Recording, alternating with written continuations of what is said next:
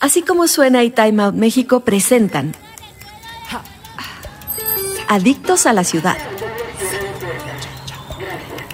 Hola y bienvenidos a un nuevo episodio del podcast Adictos a la Ciudad entre Así como suena y Time Out México. Yo soy Matza Tobón, editora de Shopping y Niños en Time Out México y hoy vamos a hablar con Marco Rojas, quien es Curriculum y Training Lead de Byju's Future School. Vamos a estar tocando el tema de la formación complementaria, específicamente en niños de 5 a 18 años, y pues nos contará ya cómo Byju's Future School también interviene ¿no? en, este, en este proceso de la educación para niños. Hola Marco, ¿cómo estás? Hola Matza, ¿qué tal? ¿Cómo estás? Un saludo para todos. Gracias por la invitación. De qué, gracias a ti por estar aquí hoy. Em, y bueno, no sé si nos puedas hablar primero sobre qué tipo de actividades abarca la formación complementaria, ¿no? No sé si esta, esta educación, en, en esta educación pueda entrar las actividades artísticas o solo se limite como actividades tipo este, programación, matemáticas o qué? Seguro. Pues como parte, como parte de la innovación en cuestión de, de un nuevo estilo de vida al cual nos tuvimos que adaptar en todo el mundo a partir de la pandemia, em, nacen muchas empresas ¿no? parecidas a lo que somos nosotros, by Future School, que eh, muy centrados en que nosotros somos una EdTech, ¿no? que es un término también bastante nuevo en, en, la parte educativa, porque somos una empresa que se dedica a construir nuevos acercamientos con la mejor parte tecnológica en el ámbito educativo. Tomamos lo mejor de ello para ponerlo al, al alcance de nuestros alumnos. Y particularmente, como lo mencionabas, nuestro primer alcance tiene que ver con la educación complementaria, que es lo que pueden ellos empoderar después de su escuela. ¿no? después del colegio o las actividades a diario que hacen escolares. Y que pues son como actividades nos... extracurriculares, ¿no? Correcto. Y aquí nos vamos posicionando nosotros de manera bastante fuerte a nivel global, no solo en México, eh, particularmente con las clases de programación, ¿no? Y como lo decías, hay otros currículos que ya estamos manejando, como matemáticas, y, y muy pronto se abrirán otros más. Eh, pero programación es uno de aquellos que decidimos impulsar sobremanera porque la tecnología se ha vuelto parte indispensable del día a día. Sin embargo, no siempre es usada del todo de la manera más correcta. Entonces, muchos papás o muchos maestros o incluso directores de colegios tienen una gran preocupación por cómo se utiliza la tecnología con los alumnos, lo cual es completamente válido. En muchas ocasiones hemos sabido que si nosotros papás no estamos del todo familiarizados con un dispositivo y lo dejamos de manera abierta para nuestros niños, puede generar un gran riesgo, ¿no? Muchas cosas que hemos visto que no necesariamente son positivas y que le van a ayudar a nuestros niños a desarrollar habilidades tecnológicas. Entonces, en ese planteamiento, lo que enseñamos es que a nuestros niños puedan ser creadores de la tecnología y no solamente usuarios, que puedan dar ese gran paso para que a través de la programación ellos puedan generar nuevas ideas exploten su creatividad, innoven lo que ya existe y entonces puedan entrar en un perfil que además es uno de los más demandados actualmente y que en los próximos años será uno de los más requeridos porque muchos de los trabajos que actualmente se tienen van a ser reemplazados por personas que sepan de programación. ¿no? Y no necesariamente estamos eh, impulsando el que nuestros niños sean programadores. Esto es, hay muchas habilidades que se desarrollan simplemente al aprender programación, que puedes utilizar en cualquier otro ámbito laboral. Eh, prueba de ello es, y esto te lo comparto después de una entrevista que tuvimos con una mami, con una alumna de, nuestros cursos, en donde la niña tenía eh, un problema de, eh, de, déficit de atención. Este tema de déficit de atención propiciaba que no pusiera atención en sus clases, por supuesto, que estuviera distraída, que no entendiera del todo los temas que se explicaban en la escuela. Nos comenta la mamá de manera muy satisfecha y la alumna también, que después de, de cierto tiempo llevaba ya 40 clases tomadas con nosotros, pero la mamá había notado desde un inicio que su hija podía ya concentrarse toda la parte de atención plena en sus clases era, el cambio era radical. La mamá estaba completamente satisfecha con ese proceso porque su hija había desarrollado esa habilidad que anteriormente no tenía. Y eso le ha ayudado a discrepar un tanto este trastorno de atención que tuvo la niña en algún momento.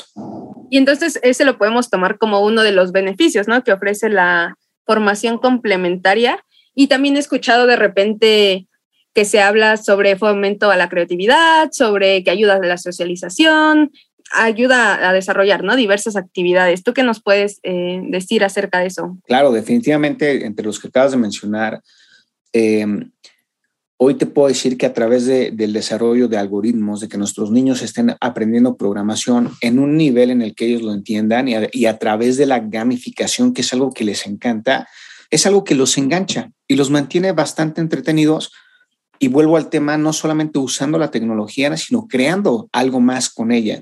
Parte de lo que agradecemos en este desarrollo de habilidades y parte de las grandes quejas actuales por parte de padres, maestros en, las aulas de clases, que los niños no ponen atención, se distraen muy rápido, eh, no les gusta lo que están haciendo, em, suelen ponerse a platicar con sus compañeros de otras cosas menos de lo que se abarca en la clase. Y mucho de esto se abarca en una clase de programación y te voy explicando. Tenemos nuestro producto estrella, que son clases de uno a seis alumnos. ¿Qué es lo que propiciamos con esto? Además del trabajo colaborativo, que es una de las cosas más importantes porque generas interacción entre ellos mismos, asignamos diferentes roles en el cual a veces puede liderar un chico, el otro se encarga de los tiempos, el otro se encarga de tomar las notas para cuando se necesiten podérselas dar al grupo. Propiciamos que entre los errores que ellos mismos cometan puedan aprender de ellos. En la educación tradicional se sataniza sobremanera el hecho de que alguien se equivoque. En la programación equivocarse es algo que te va a pasar día a día. Y entonces ese concepto de decir, chin, te equivocaste y, e hiciste algo mal, cambia por completo a te equivocaste, tenemos que encontrar la forma correcta de hacerlo y hay muchas personas aquí para ayudarte a encontrarlo.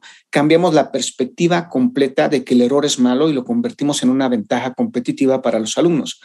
Eso, aunado a lo que te comentaba en el caso de la alumna, la atención focalizada que les provoca el hecho de estar concentrados en lograr objetivos a corto plazo y a mediano plazo para cuando ellos terminen un proyecto grande. Por eso hay diferentes proyectos a lo largo del proceso. Nuestra metodología es completamente única, es una metodología que se basa en varios recursos, propiciamos que haya retos importantes, hay ciertos estudios de caso que los niños tienen que abordar, te decía que hay gamificación en el proceso, juegan a través del juego y eso los mantiene súper motivados a lo largo de todo este curso de cada una de sus clases. Tienen a una facilitadora que es, estas maestras que tenemos son pieza clave en el proceso de motivación de los chicos. Los papás están sumamente satisfechos con nuestras maestras porque mantienen a los niños completamente motivados y, con este alcance de capacidades necesarias para lograr lo que ellos quieren.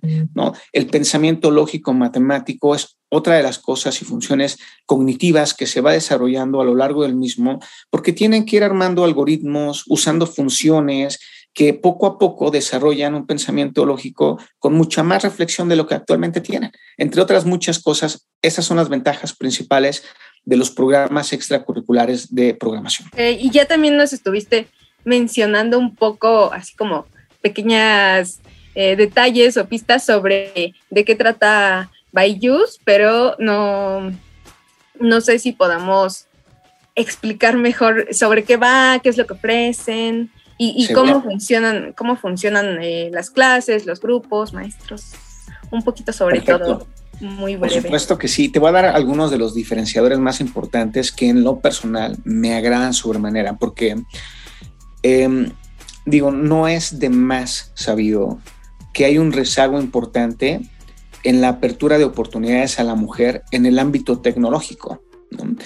Cuando surge esta idea desde India, el enfoque fue justo potenciar a las mujeres en el ámbito tecnológico y entonces todas nuestras maestras son mujeres que dan clases a los niños en, en, India, solamente para que tengamos una idea, somos más de 12 mil maestras dando clases y, y es, es, un tema tan natural por parte de las mujeres el, poder enseñar, que lo que hacemos nosotros de este lado es potenciar esas habilidades que ya se tienen. Y a través de ese pilar tan importante que son nuestras maestras, llegar por supuesto a nuestro pilar, que es también muy importante, que son los alumnos, a través de la tecnología. Bayus, per se, utilizamos cualquier herramienta tecnológica en la parte educativa que pueda dar un alcance mayor para que nuestros alumnos desarrollen esas habilidades, destrezas, conocimientos y fortalezcan todo ello para rendir mejor y prepararlos no solamente para un futuro, sino para este presente en el cual ya están construyendo, ya están creando. No solo utilizan la tecnología, y hago énfasis en esto, crean tecnología a través de cada una de las clases que van tomando con nosotros. Esta modalidad que permite a los alumnos conectarse además con otros alumnos en, grupos de seis, eh, es, bastante interesante para ellos y a, y a la vez les permite en justa medida colaborar, interactuar, sin que haya una especie de saturación en la clase misma. Entonces la maestra tiene muy buen control de clase, da las participaciones oportunas, incluso se pueden hacer breakout rooms en los cuales los alumnos se dividen, empiezan a trabajar en grupos más pequeños y hay muchas actividades con una fundamentación pedagógica que, siguen desarrollando el conocimiento de los niños en cada clase que tienen. Em, por un lado, también tenemos el producto para aquellos papás que dicen, sí, eh, me encanta la parte de unos seis, pero quiero que mis niños, quiero que mi niño aprenda solamente con la maestra. También tenemos esa oportunidad de que sean clases uno a uno solamente para llevarlo al siguiente nivel. Y em, próximamente traeremos una, una, nueva modalidad en la cual pueden unirse más alumnos y de, las cual, de la cual les pido estén muy atentos en nuestras redes sociales, en nuestra página web de Bayous Future School, para que sepan de qué va esta nueva propuesta junto con los nuevos cursos o, em, adicionales que, que, vamos a traer al mercado. Sí, porque también se enfocan, se enfocan en tecnología, ¿no? Dentro de estos eh, clases o sesiones de tecnología, ¿qué es lo que los pequeños o menores de edad pueden aprender? Ya. desarrollan aplicaciones, desarrollan páginas web, desarrollan juegos. Desde las primeras ocho clases, los niños pueden crear incluso un juego, un juego en el cual desde cero ellos empiezan a armar en cada una de las clases y lo van construyendo de una manera en la cual personalizan la interfase, agregan cosas que para ellos son interesantes, un punto muy importante es que aquí entran niños que saben absolutamente nada em, y, aprenden desde cero, pero hay niños que también ya saben algo, comienzan a tomar clases y nuestro modelo, que también tiene una base diferenciada de educación, es decir, para aquellos alumnos que ya tienen conocimiento, tenemos retos todavía más altos dentro de la misma clase. Y para aquellos niños que no tienen ningún conocimiento, vamos paso a paso mostrándoles cómo hacer las cosas. Eh, esto es muy importante pedagógicamente porque los niños son los que hacen en un 80% todo lo que tiene que ver con la clase y la maestra solamente los va guiando, fortaleciendo estos, eh, estas piezas clave de aprendizaje que necesitan con un 20% de interacción y lo demás va facilitando las herramientas o guiando al alumno para que logre cada uno de los objetivos que tenemos planteados por clase para que en su proyecto final o en los proyectos venideros tengan todas las habilidades para, para terminarlos.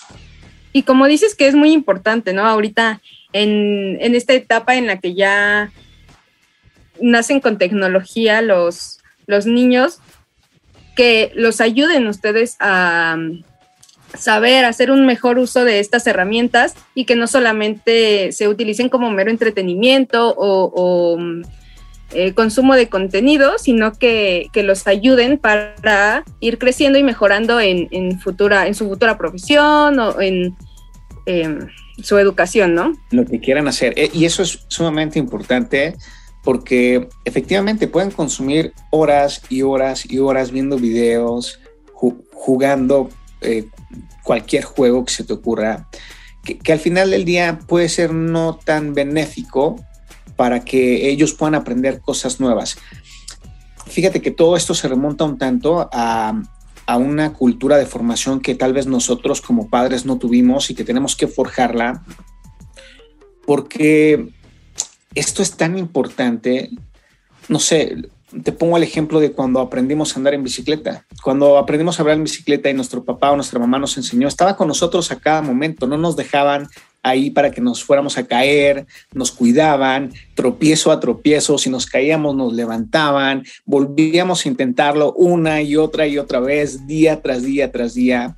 Pero ¿qué pasa con la tecnología cuando le das una tablet, un iPad o un celular a un niño? Simplemente se los dan y los dejan utilizándolo sin saber realmente qué es lo que están viendo, qué consumen, con quién interactúan. Para aquellos papás que lo hacen, qué bueno, porque es una cultura que se tiene que ir permeando de manera global. Esto es sumamente importante. Estamos hablando de la seguridad que pueden tener nuestros niños cuando se encuentran en el Internet, que es sumamente inmenso.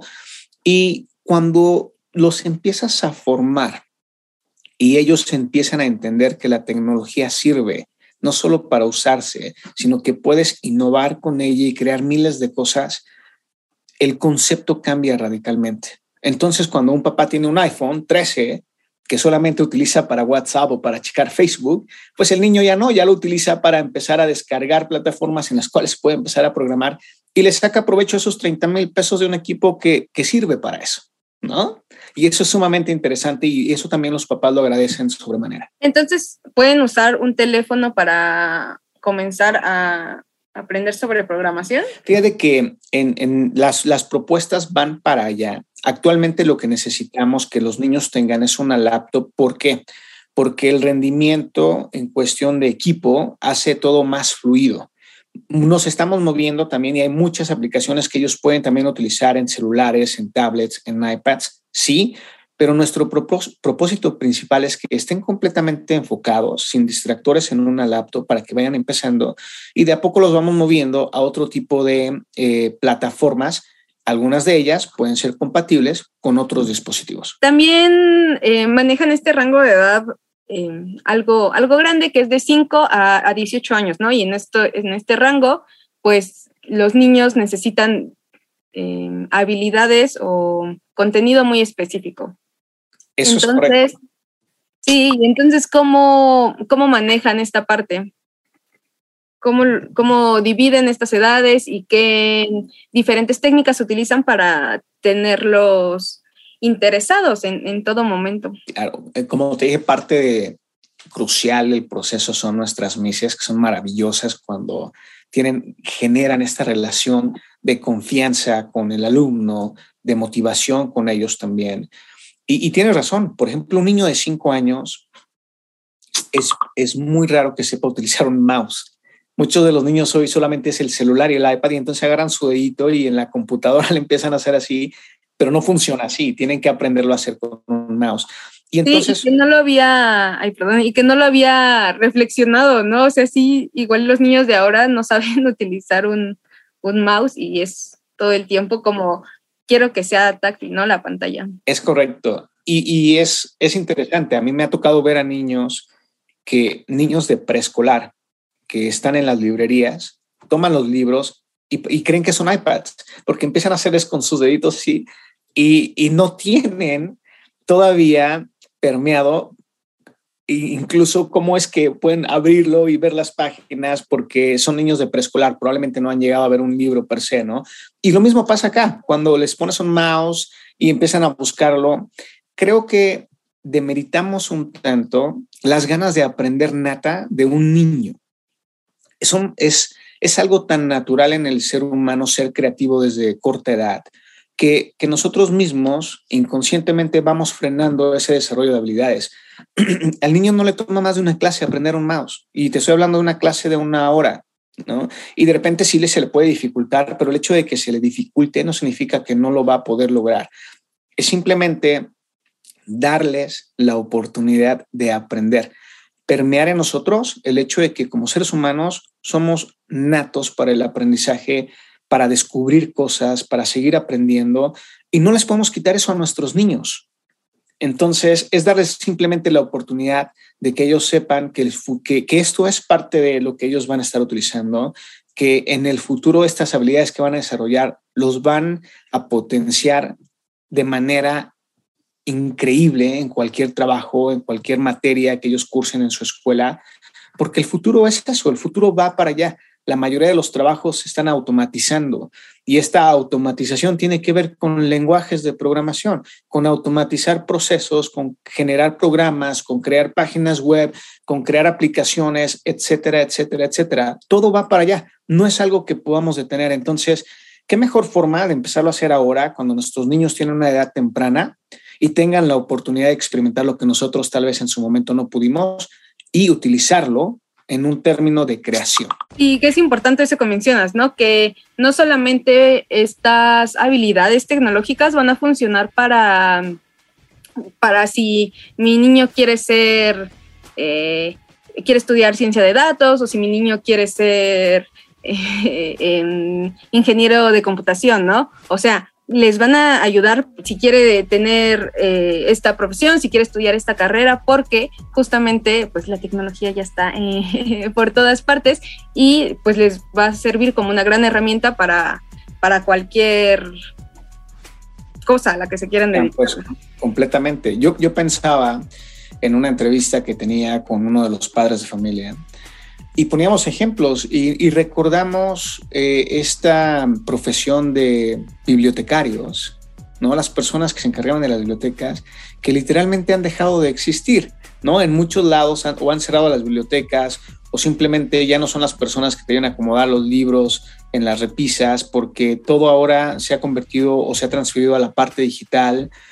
Eh, y esto sigue permeando en los trabajos conforme van avanzando. Digo, en Estados Unidos, Amazon también abrió, un, abrió tiendas completamente, les llaman sin humanos, porque no hay persona que las atienda y tú entras, tomas lo que tienes que tomar y te sales y automáticamente tienes el cargo en tu tarjeta. ¿Cómo se hace eso?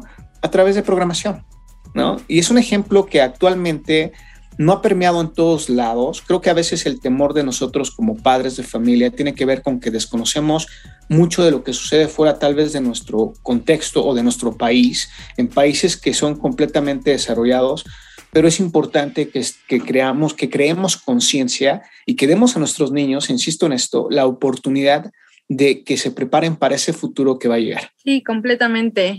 Pues muchas gracias, Marco. No sé si nos puedas dar las redes sociales en donde podemos encontrar a Bayous Future School. Seguro pueden visitarnos en la página web bayou'sfutureschool.com.mx. Pueden visitarnos en Instagram y Facebook también como Bayous Future School.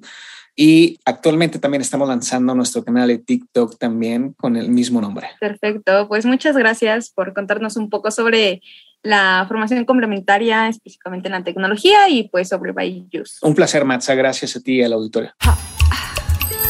Visita arroba así como suena MX y arroba Time México en Facebook, Twitter e Instagram y utilice el hashtag Adictos a la Ciudad. Escucha este y todos nuestros podcasts en así como suena.mx, Spotify, Google y Apple Podcasts.